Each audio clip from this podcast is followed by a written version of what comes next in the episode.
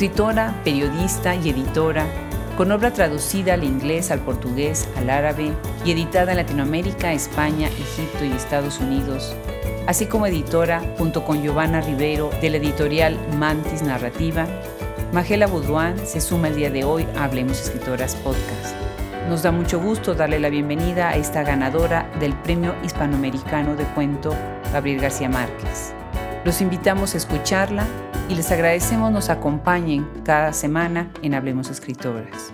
Los saluda desde este micrófono Adriana Pacheco.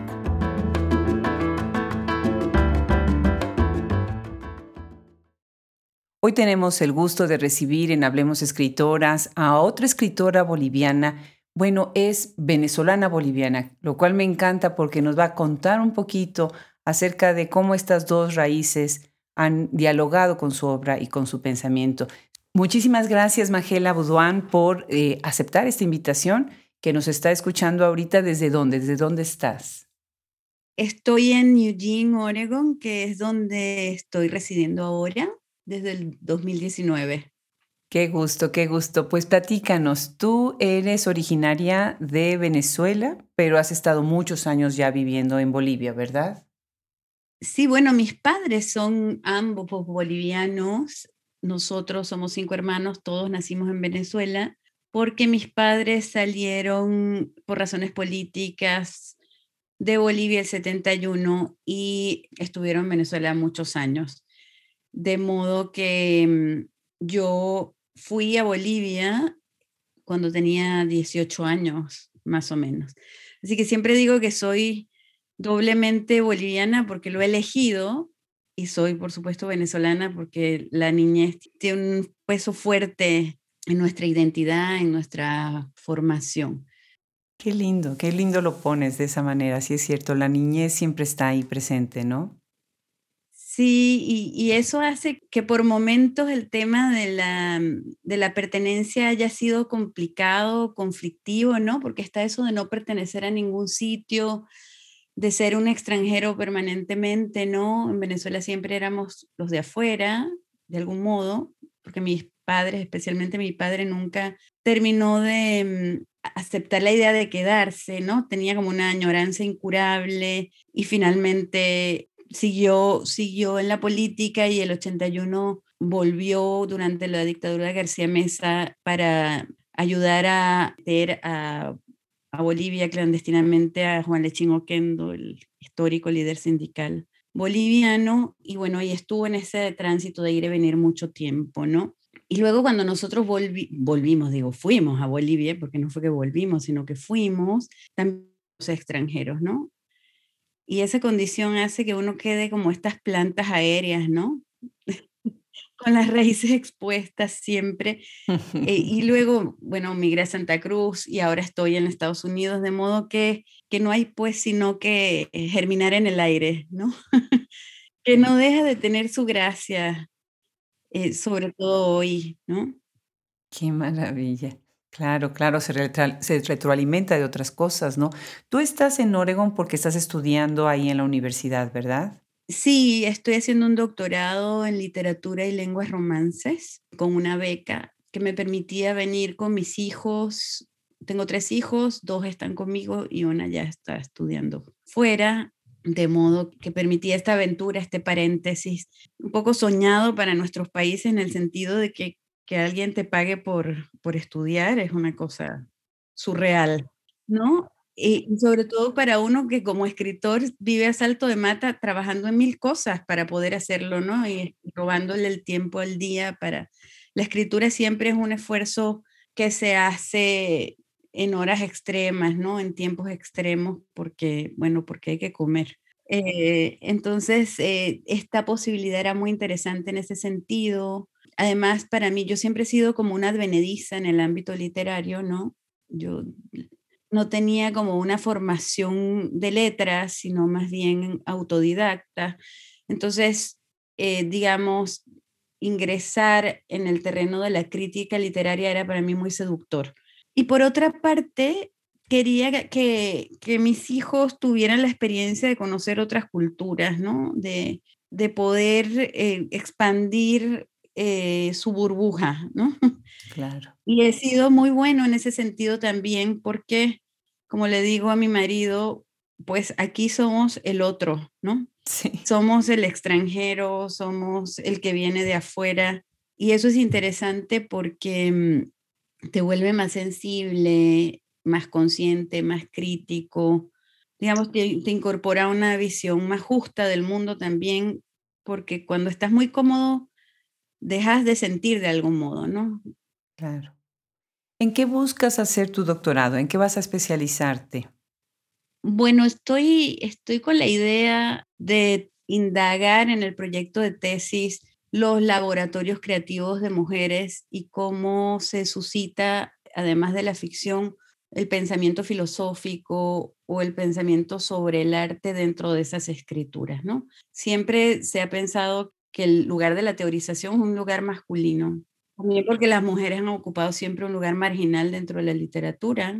Hoy no es tan así, pero de, alguna manera también es marginal. Y poder identificar estos pensamientos que además de la escritura como ficción ofrecen una reflexión filosófica o poética del arte, a mí me parece muy seductor. Pienso una escritora como, no sé, como María Negroni, que, que además de estar siempre ofreciendo una innovación, está meditando sobre el oficio mismo, ¿no? y eso me parece muy seductor, así que creo que hacia allí, o Cristina Rivera Garza también me, me gusta mucho en ese sentido, eh, y la he estado leyendo con, con, mucha, con mucho interés en esta última temporada, porque claro, el pensamiento ofrece una visión del mundo, una visión del arte, además de, digamos, la expresión propia de la obra. Claro. Y ese, testimonio, este, ese testimonio en la escritura a mí me interesa mucho, ¿no? Buenísimo tema, buenísimo tema, muy importante. ¿eh? Fíjate que este tipo de investigaciones enriquecen muchísimo la conversación, ¿no? Hay un grupo en México que tiene muchísimo tiempo trabajando juntas. Eh, son, el grupo es Diana Morán, se llaman el grupo Diana Morán. Y es un grupo de críticas, investigadoras y escritoras que tienen una tradición enorme es una, ahora, que mencionas a Cristina Rivera Garza, otra mexicana excepcionalmente brillante en todo lo que es el pensamiento crítico, me hiciste pensar también en Diana, en Diana Morán, en este grupo, y muchos otros que hay, ¿no? Pues te felicito. Para quienes nos están escuchando, eh, además de todo lo que ya oyeron en la introducción acerca de Magela, me encanta contar con muchísimo, muchísimo entusiasmo que tienes unos premios muy buenos, ¿no? Tú ganaste el Premio Hispanoamericano de Cuento Gabriel García Márquez 2015. Muchísimas felicidades. Qué logro. Me, emocionó, me conmovió eh, saber que lo habías ganado y ver el video cuando lo recibes. Ahorita platicaremos sobre él, ¿no? Ha sido también finalista del Premio Rivera del Duero de Páginas de Espuma. Bueno, lo hace en conjunto, ¿no? Lo que es Rivera del Duero con Páginas de Espuma en España con un libro, Solo vuelo en tu caída. Muy, muy buen premio. Ya desde antes habías ganado el Premio Nacional de Novela 2014. Eh, ese es por otro de tus libros, El sonido del H. Pues para ser una advenediza, eh, has ganado demasiados premios, no demasiados, sino muchos. Muchísimas felicidades, Magela. Qué, qué gusto. ¿Qué ha significado esto para ti? Porque me encanta la sencillez con la que dices, soy una advenediza y la modestia pues después de haber recibido estas, estas eh, gratificaciones, estos reconocimientos tan grandes, ¿no? Eh, bueno, muchas gracias. Yo soy la idea de la idea eh, de que los premios son muy importantes dentro de la industria cultural porque ofrecen esto, ¿no? Esta vitrina, esta posibilidad de proyectar una obra y con ellos también una literatura. En el caso boliviano eso me parece muy importante, ¿no? Como también eh, perfilan o visualizan algo que está detrás de una obra particular. Pero dicho esto, al final un premio también no es más que una circunstancia. Y yo creo que si has leído dos libros bien leídos, sabes que un premio puede significar muy poco también, ¿no? Entonces, es, es interesante, es importante, sobre todo en mi caso, como una reafirmación de que eh, es el camino correcto. Yo salté a la literatura después de, habitar en otros espacios y era como una reafirmación, si vos querés eh, hasta cósmica de, ok, está bien, eh, ha sido y es una elección que merece ser retribuida, ¿no? También es un modo de sobrevivir los premios, digamos, en, el, mundo, en el ámbito más práctico, eh, esos son, ¿no? Claro, definitivamente. Cuéntanos sobre este eh, libro con el que quedas finalista del Premio Rivera del Duero. Se titula, como ya dije, Solo vuelo en tu caída. ¿Cuándo, ¿cuándo ya va a salir publicado? ¿Y sobre qué trata? ¿Nos puedes dar un adelanto? Eh, sí, eh, bueno, este es un libro que ya se va a publicar este año, va a salir primero en Bolivia. Yo creo que hasta mediados de año ya va a estar, eh, ya haremos el lanzamiento, ya va a estar disponible. Es, ¿Sabes? Es un, es un libro que nace primero de un cuento que escribí y cuento la historia porque, claro, esta génesis puede explicar o ayudar a, mirarlo. Este cuento lo escribí a partir de un bolero del grupo Klaus, Klaus Kinski que se llama Mengele y el amor. Wow. Que es un bolero hermoso, ¿no? Y claro, es como oximorónico, ¿no? Mengele y el amor y un bolero, ¿no? Sí. Y yo tenía una fijación obsesiva de niña en la figura de Mengele, porque me impactó mucho saber, me acuerdo que en, ese tiempo estaba como circulando, yo no sé si vi o vi partes, no recuerdo bien, pero sí recuerdo el impacto de los niños del Brasil y de conocer que había un personaje que había experimentado con gemelos y que les inyectaba sustancias y químicas y que muchas veces eh, experimentaba con los ojos.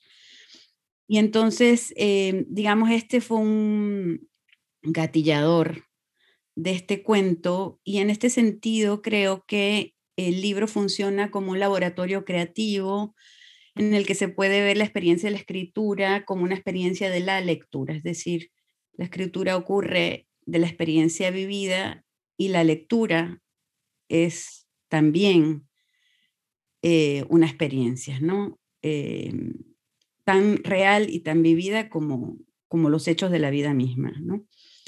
Entonces, em, me gusta en ese sentido mucho lo que dice Cristina Rivera Garza y que yo menciono allí en el libro al final, y es que la, la lectura es un espacio de producción más que uno de consumo, ¿no? Y de producción de sentido Em, ¿Y qué es sino la imaginación, no? Entonces, es un libro que recoge las memorias de lecturas eh, de Pavese, de mm, la mitología griega, de Chekhov, de Hamlet, de Materlik, de Pizarnik, de Carroll, de Chekhov, bueno, y al mismo tiempo esa cortadura en la memoria que produce esa lectura genera, digamos, la producción de un mundo interior o subterráneo que me, que, me hace explorar hondamente la psiquis de los personajes. Es un libro en el que he trabajado mucho en ese espacio y también en el lenguaje mismo, ¿no? Entonces vemos hablar a una nanaimara, a un adicto en Medellín, a una niña eh, cruceña que ha sido violada, una mujer argentina que pierde la memoria. Creo que alrededor de los personajes hay una épica, hay un cierto valor que me conmueve y que me gusta mucho.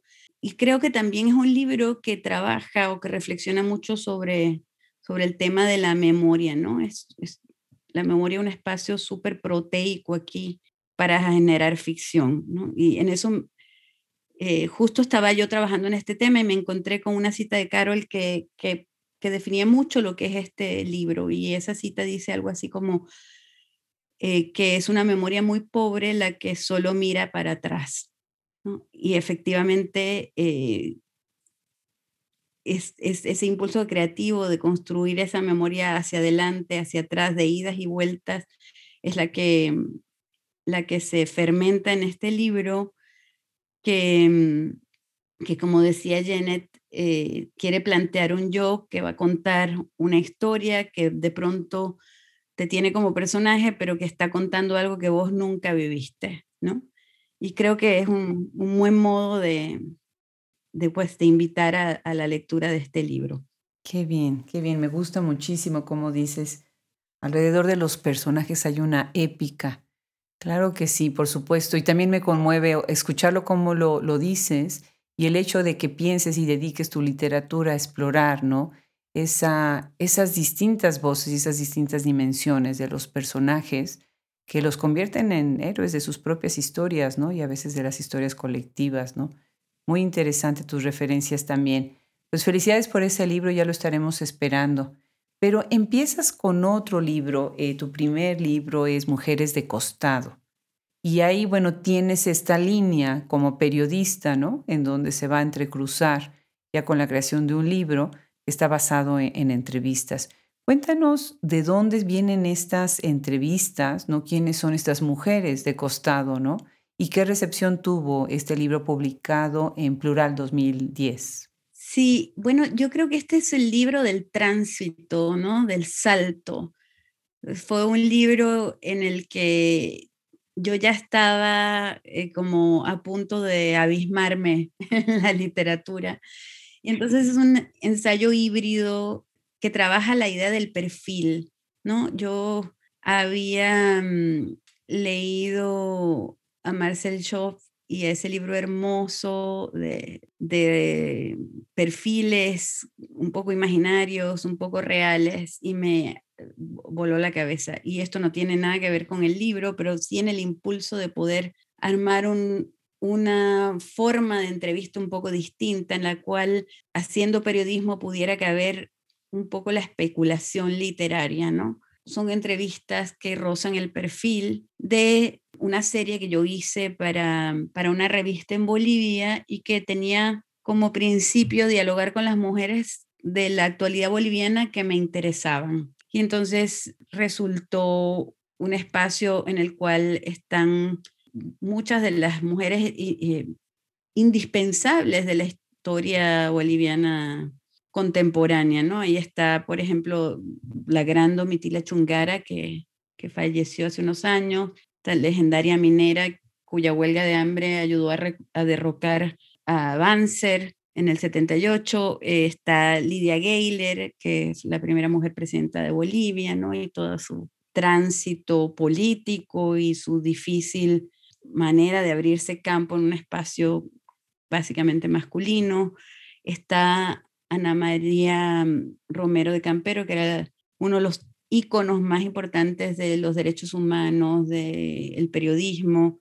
Está María Galindo, la controversial e importante activista feminista, está Giovanna Irusta, que es como el ícono del deporte nacional y que terminó en algún momento de la vida eh, trabajando en una de estas fábricas maquileras en, en, Argentina, porque no tenía cómo seguir corriendo, ¿no? Está Giovanna Rivero, está nuestra bailarina clásica más importante, que es una superhéroe que ha bailado en la ópera de Berlín, tanto en el clásico como en el contemporáneo, y así unas eh, fueron Norma Merlo, que acaba de fallecer, que es una de las actrices más importantes, y entonces, digamos, se fue armando como un mapa esencial de mujeres que permitía mostrar esa ruta que a veces es invisible y que, y que define, digamos, lo difícil de una lucha, pero también lo conseguido, ¿no? Y, y esa era como un poco la idea.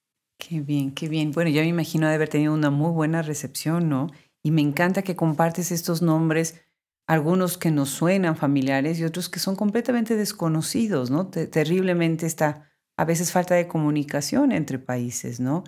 Pero pues felicidades, me imagino que tuvo una muy buena recepción, ¿verdad?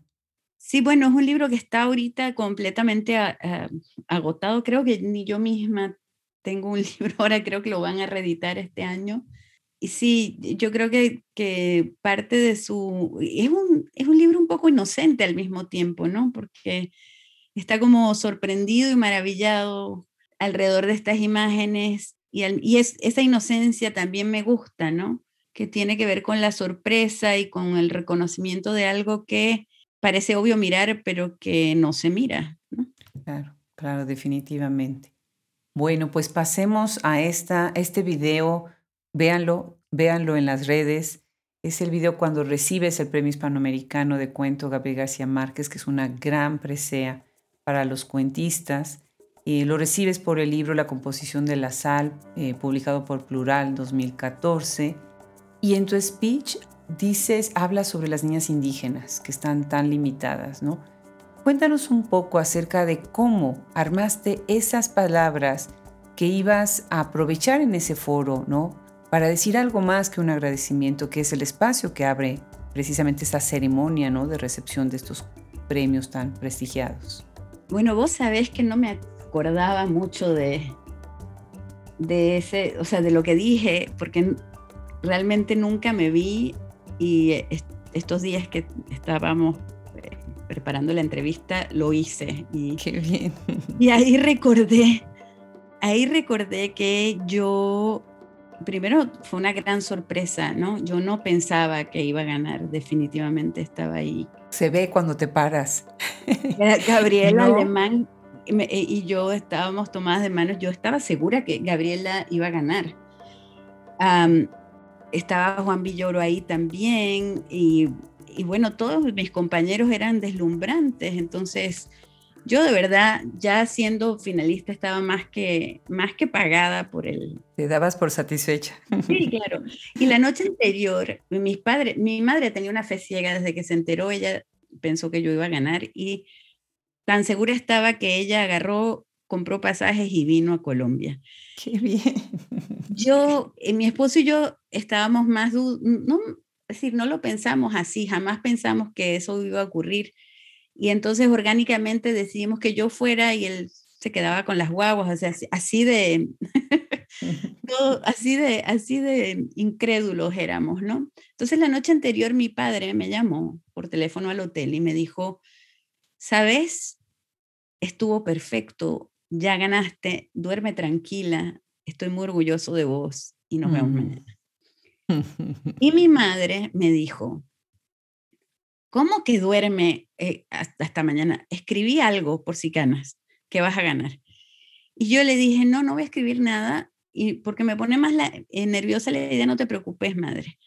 Y cuando me llamaron, yo no había escrito nada, o sea que improvisé sobre la marcha esas palabras, ¿no?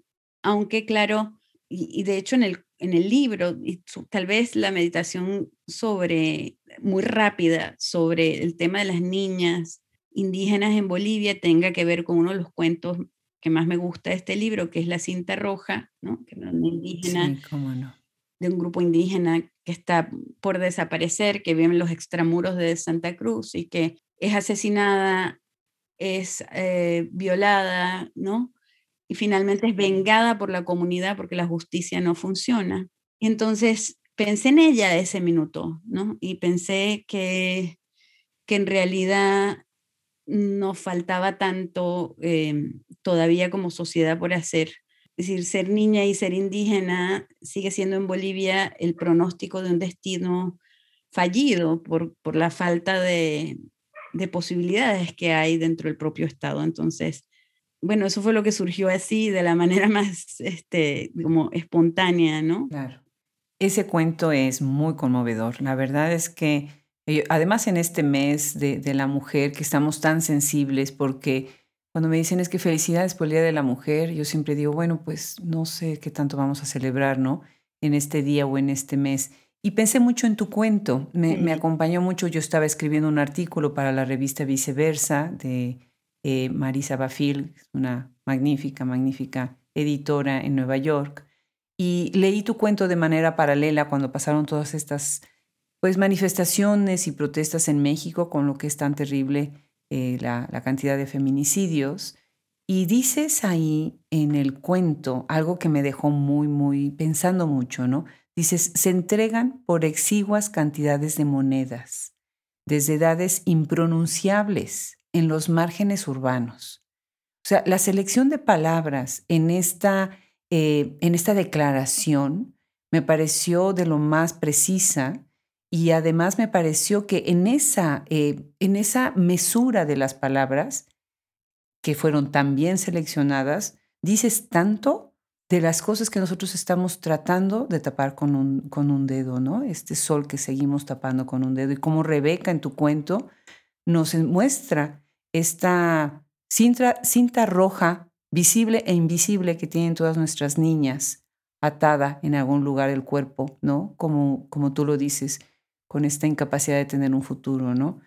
Eh, de verdad te felicito por ese cuento que es conmovedor y a la vez es tajante, ¿no? La historia de los niños y cómo ellos se, ven a sí mismos como, bueno, por lo menos voy a tener unas monedas, voy a tener donde dormir o un alimento que llevarme esta noche a la boca, ¿no? Sí, yo estaba muy impactada con esta historia. Eh, gracias por, por mencionarla y esto que decís de que todos nuestros niños y niñas tienen una cinta roja eh, en el cuerpo es terrible y es así, ¿no? En, Latinoamérica, es decir, están marcados ante la inminencia de, algo terrible que puede ocurrirles porque como sociedad les hemos fallado, ¿no?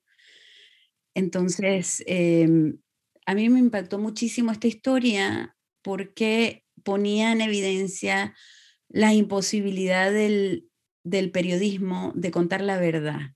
Una noche llegó mi amiga Paura Rodríguez, que le tocaba, ella trabajaba en un periódico de Santa Cruz y le tocaba escribirla y ella venía muy angustiada y acongojada porque tenía que escribir algo en lo que no creía por sencillamente por el rigor de las fuentes, tenía que contar lo que decían las fuentes, más no lo que ella y posteriormente todos nosotros intuíamos, que es que ese que habían agarrado como supuesto culpable en realidad no lo era, que el que era el supuesto asesino estaba suelto, ¿no? Y que la comunidad iba a sacrificar a ese hombre porque necesitaba canalizar la ira, la impotencia de una vez más perder un niño, ¿no? Perder una mujer. Y entonces recuerdo que le pregunté a Paula ese día, bueno, pero ¿cuánto les pagan a estas niñas? Porque estas niñas son de 7, 8 años muchas veces, hasta los dos son niñas, realmente niñas. Y cuando me dijo que eran dos pesos, me, vino una náusea, una vasca que, que me llevó esa misma noche a escribir. O sea, llegué a casa a escribir eso que yo sí podía contar en la ficción y que expandía la realidad para hacerle justicia a esas niñas. Ese era un poco el impulso. Y entonces este cuento es el en vez de otra historia que mi amiga Paula escribió para el periódico, ¿no? Que es la historia que se podía contar desde el periodismo. Entonces también es un cuento que reflexiona sobre, sobre este oficio, ¿no? Y sobre sus imposibilidades y sobre las posibilidades a la vez de la ficción, ¿no? Claro, definitivamente. Otro cuento que es muy relevante, que es el que da el título al libro, La composición de la sal, es un cuento hermosísimo, también muy sensible, con una premisa muy interesante en donde estás relacionando el llanto, bueno, las lágrimas tienen sal, ¿no? Eh, y la vejez. Y yo siempre cuando pienso en Bolivia, pienso eh, en esta terrible parte de la historia boliviana cuando perdió el mar, ¿no? En la guerra contra Chile. Y porque se limitaron muchas de las posibilidades económicas del país con esta pérdida a un comercio internacional, ¿no? Exterior a través de la cuestión marítima. Y eh, lo comentaba con una buena amiga que ahora se va a convertir también en colaboradora de Hablemos Escritores, estoy muy contenta, Verónica Ríos, y ella es costarricense. Eh, y me contaba una historia que hay una iglesia en Bolivia en donde hay un, un frasquito que tiene arena de mar, eh, como ese recuerdo de que en algún momento hubo una playa, ¿no? Me parece muy interesante tu cuento, la manera en cómo abordas esta idea de lo, moderno, de lo civilizado, de la pobreza de las levantadas y de esta miseria, ¿no? Por otro lado, pues también lo que son los, niños como seres a veces precoces en su propio deseo, ¿no? Sí. Bueno, es un, un cuento que tiene como varios impulsos creativos, un cuento que me demoré mucho tiempo en, en conseguir, ¿no? Como pálpito, ¿no? Para que termine siendo lo que al final es, ¿no? Y el primer impulso creativo era la imagen de este hombre viejo que lloraba desbordado, ¿no? Que era un abuelo que se feminiza, que en el final de a través de las lágrimas. Claro, que, que, que, él mismo reniega contra el espejo, es decir, ¿qué me parece? Me estoy volviendo ñata, ¿no? Estoy volviendo mujer. Y que, claro, es que en el final de la vida, esa feminización, esa blandura, le permite soltarse, abrazar la vulnerabilidad y volver al útero de su madre, ¿no? Y al principio él se revela contra esa mutación inesperada y cree incluso que está enfermo, ¿no? Se enfurece consigo mismo y, y al final se rinde a ese universo femenino que es el líquido amniótico. Yo, entonces, el mar es un símbolo polivalente en el cuento porque, bueno, no voy a contar el final, pero, pero el agua, esa presencia también yo quería pensar que fuera una especie de útero, ¿no? Que pudiera recibir a este hombre feminizado que ha perdido un hijo y que está en esa, en esa etapa tratando de explicarse el dolor que no se ha permitido sentir, porque claro, los hombres también son víctimas del machismo, ¿no?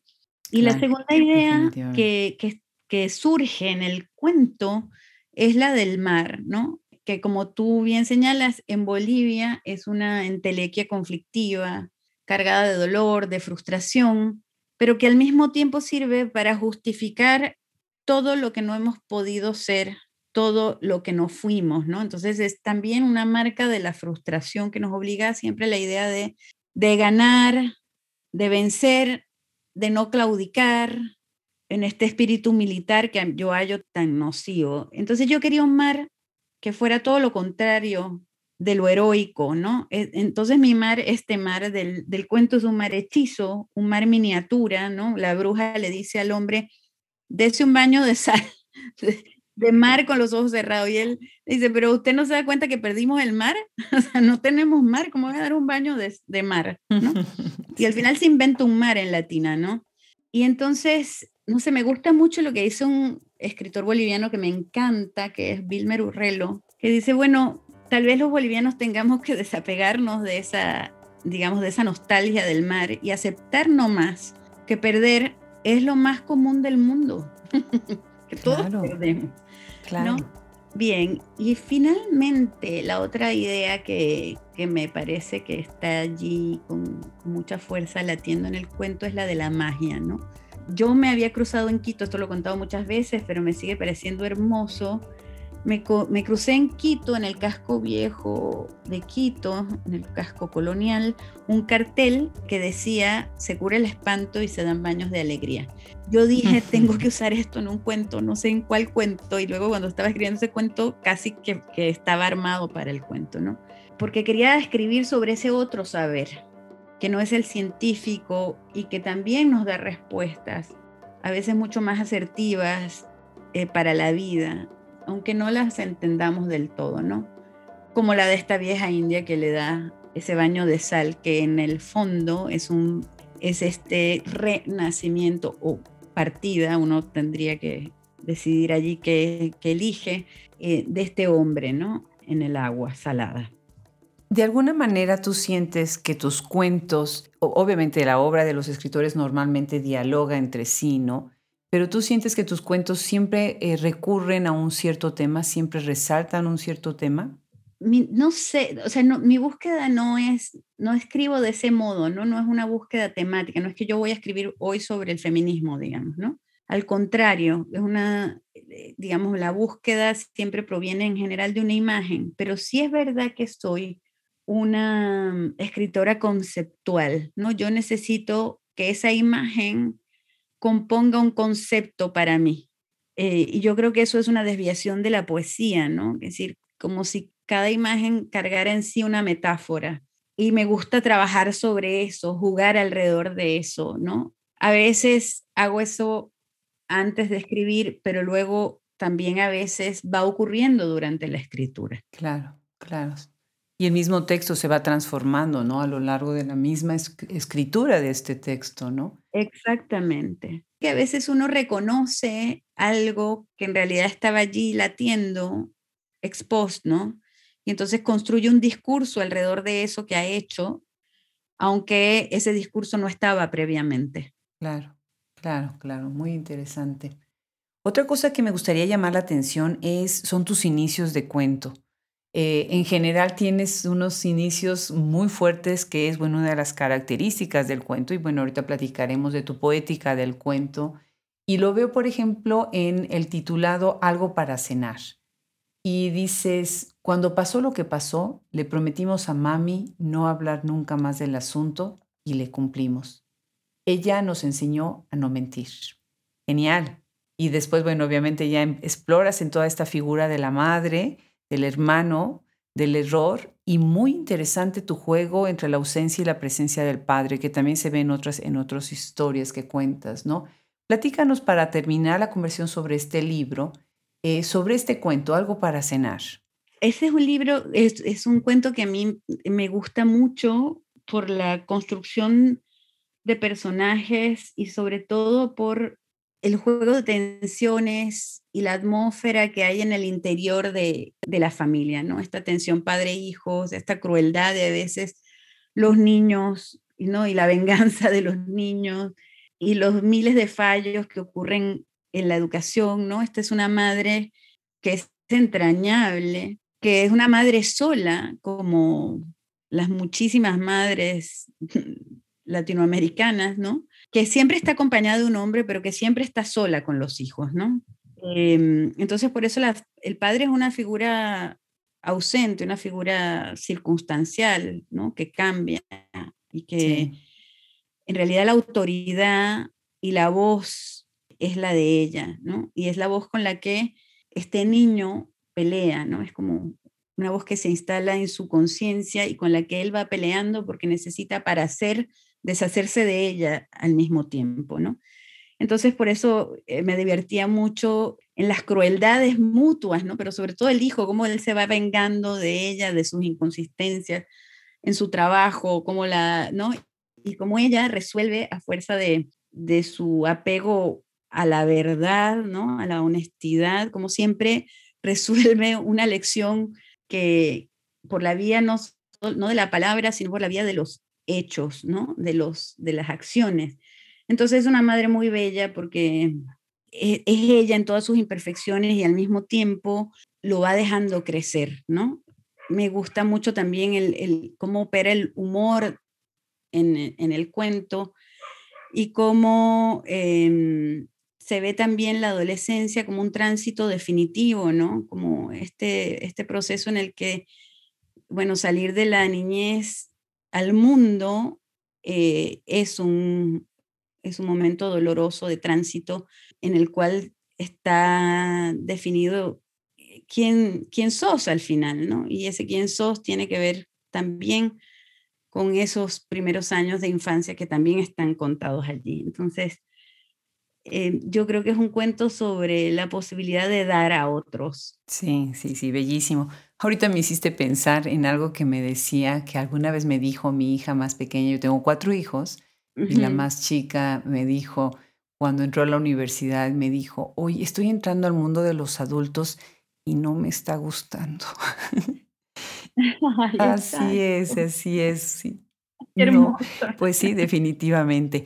A mí me encanta el cuento, eh, debo de confesarlo en este micrófono, me encanta todo, me encanta la poesía, bueno, todo me gusta, ¿no? Pero el cuento siempre tiene como un reto muy peculiar, ¿no?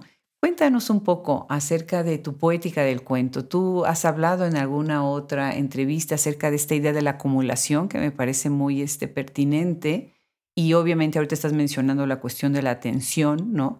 Cómo la, la normalidad se tensiona. Y hay muchos de tus cuentos que trabajan sobre la extrañeza, ¿no? A partir, se construyen a partir de la extrañeza y de ahí te estás dando una posibilidad, siento yo, de construir otros, de, construir otros mundos y submundos, ¿no? De manera más específica, ¿no?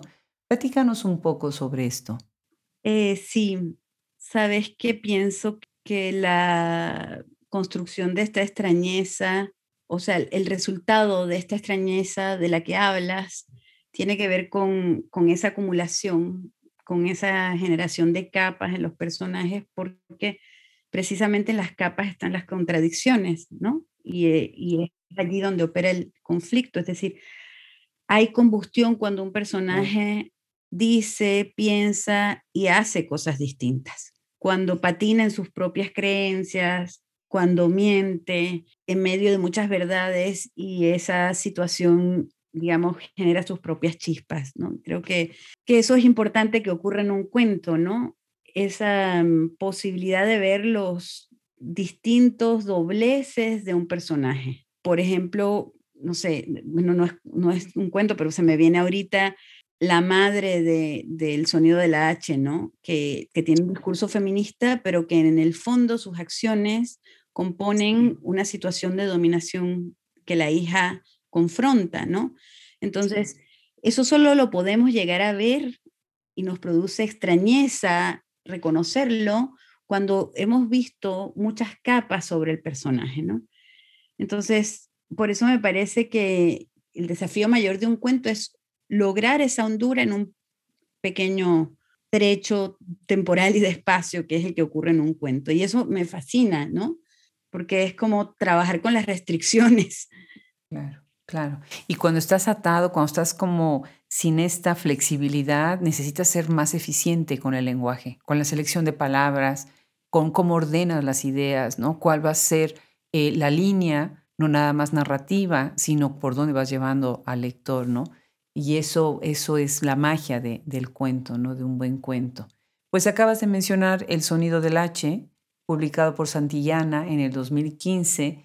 Este es un libro muy interesante, ¿no? Empiezas además con algo que es, una de las herramientas ¿no? de los escritores, está empezando en extremis, en extremis, que es decir, al final. Y abrir un libro con una muerte o con un funeral, abrir un relato con un funeral, de alguna manera siento que eh, compromete la expectativa de una manera distinta, ¿no? Cuéntanos de dónde viene este libro, de este inicio y de algunos de los temas que tocas en él. Bueno, qué bien que lo mencionas, porque uno de los desafíos de, de la escritura de esta novela era precisamente este, ¿no? Era decidir plantear el inicio con el desenlace, que siempre es hacer una promesa, ¿no? Yo te estoy contando el final y te estoy haciendo la promesa de que va a valer la pena de que me sigas, ¿no? Entonces, esto lo que significa es que eh, ya no es tan importante el qué, sino el cómo ocurrieron las cosas.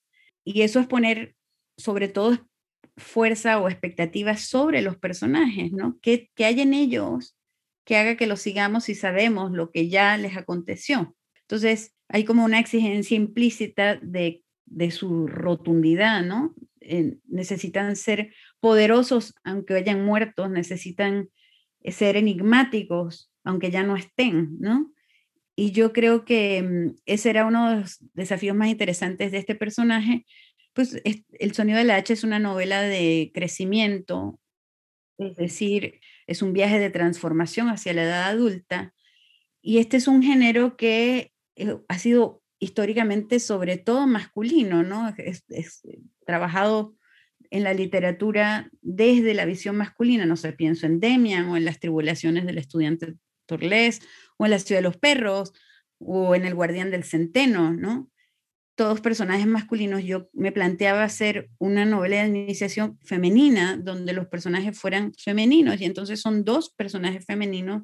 Eh, uno es em, Rafael, que es un personaje queer, un trans, eh, que sabe muy bien lo que quiere en la vida, y el otro es Mar, que em, es una chica que está sobre todo llena de preguntas y que no sabe absolutamente nada. Y entonces en ese sentido, ella está, digamos, mirando a las mujeres de su alrededor y acopiando modelos. Y es interesante y algo que me encanta de este personaje, fíjate que no lo había visto yo, sino que me lo hizo ver María Galindo, que es esta activista feminista boliviana de la que te hablé antes, eh, que dijo, bueno, en realidad todos sus referentes son este, queer, son, son eh, del orden de, lo, de las sombras, ¿no? Del orden de lo, de lo no convencional, es decir, sus referentes son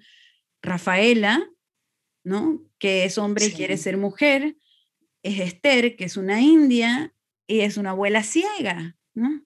Sí, Entonces, como un personaje que, que parece más frágil de lo que es, en realidad, que está copiando en ese lugar lo que quiere ser, ¿no? Es completamente desfasado y completamente rebelde en el fondo, ¿no? Todo lo que acopia es precisamente eso que no entra en el canon.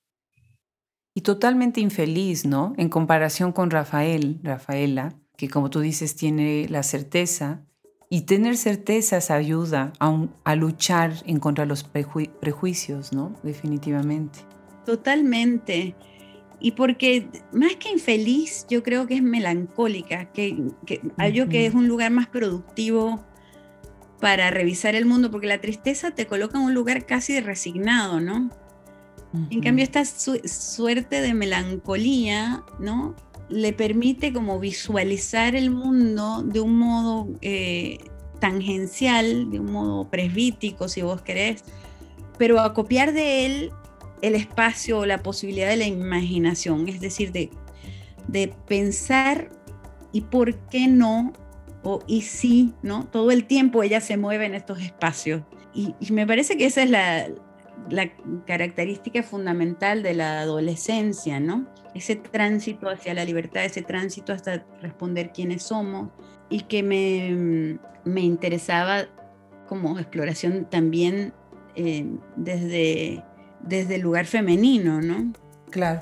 Yo siempre pienso, por ejemplo, en la tristeza, ahorita que estás hablando de esto, eh, siempre pienso que hay como tres niveles, la melancolía, la tristeza y la desolación. Ya cuando ya está uno, se siente uno desolado, es que no hay esperanza, ¿no? Y la tristeza es como tú lo acabas de decir, es este estado en donde a lo mejor ya se queda uno hundido y la melancolía hay un, todavía hay un ímpetu que puede sacarte del estado, ¿no?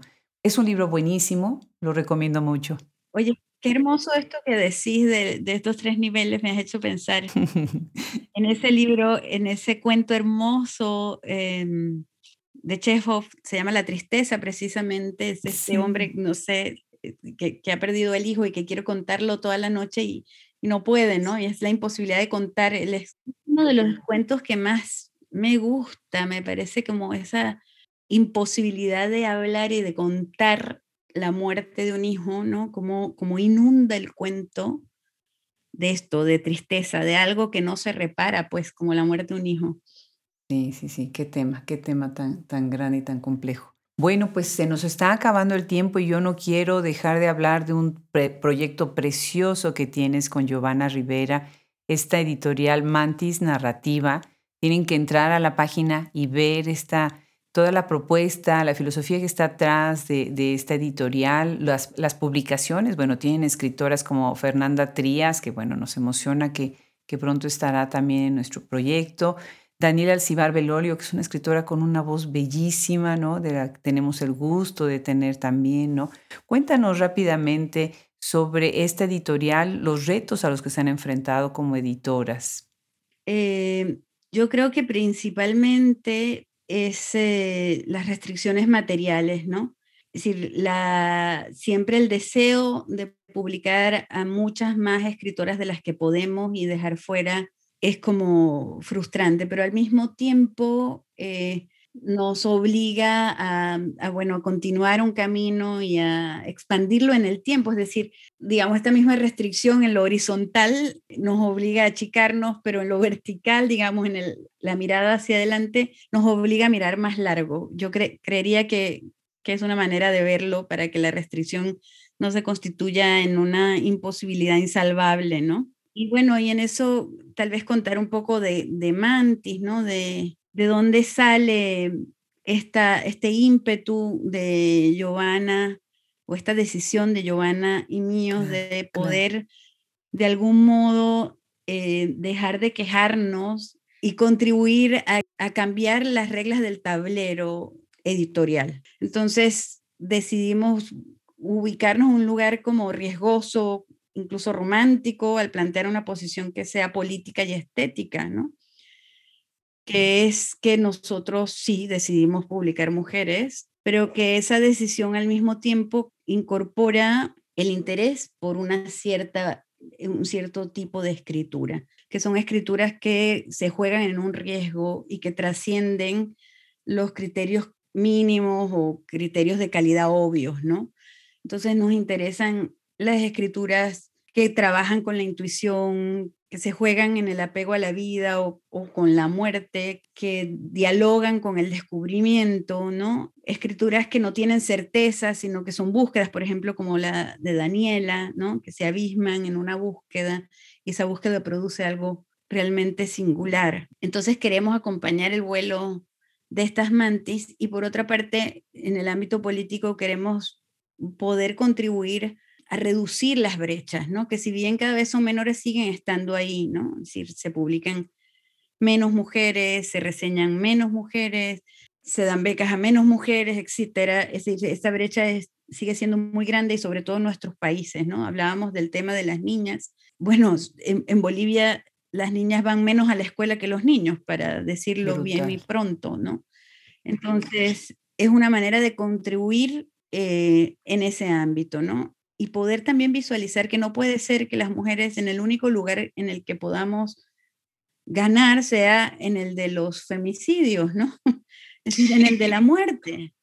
Si hay algo que no está funcionando bien en esa ecuación y que también nos interesa denunciar y entonces editar mujeres, que parece algo muy poético, en el fondo termina siendo algo muy eh, político. Creo que eso está como una raíz que cruza todas las iniciativas de editoriales independientes que publican mujeres, ¿no? Y que están trabajando con, con, esta idea también. ese es el espíritu de nuestro proyecto. Lo has puesto en muy buenas palabras.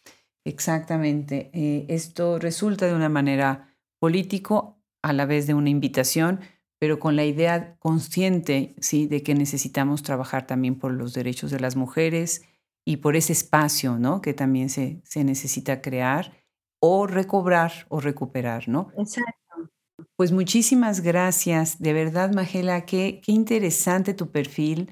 Eh, yo estoy emocionada de que ahora Hablemos Escritoras pueda también distribuir los libros de Mantis Narrativa, eh, por lo que son los libros, por las autoras que ustedes representan, pero también por ustedes mismas, porque siento que Giovanna y tú han luchado mucho por abrir un campo que es importantísimo reconocer y hacer visible. Muchísimas gracias por, por sumarte a este proyecto. No, pues muchas gracias a, a vos, a ustedes, porque también sabemos que un trabajo como este que llevas y que también nos emociona muchísimo es el resultado siempre de un trabajo colectivo.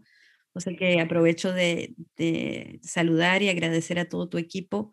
Nos emociona muchísimo decir que la eh, literatura boliviana es una literatura inexplorada em, y que hay voces muy interesantes allí para visitar, para conocer, para indagar. Bueno, Liliana Colanzi, Paola Sensebe, Camila Urioste, en fin, hay un montón de escritoras, en Rosario Barahona, que puedo nombrar muchísimas y me quedo corta y me quedo, y una generación muy joven haciendo cosas muy interesantes, Lucía Carvalho, Adriana Lea Plaza, en fin, que están explorando y haciendo cosas que vale la pena conocer. De modo que es una invitación a la curiosidad por leer la literatura boliviana en general, porque es muy interesante y está muy viva, y a la eh, literatura de mujeres bolivianas también.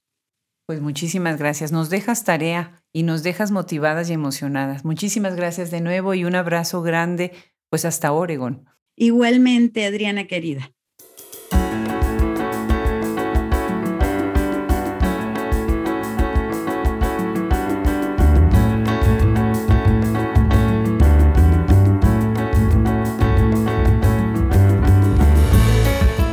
No cabe duda que en la literatura boliviana hay grandes talentos. Le agradecemos muchísimo a Magela Buduán que haya aceptado esta invitación y también le agradezco a todo el equipo que conforma Hablemos Escritoras Podcast. Se despide el día de hoy desde este micrófono Adriana Pacheco.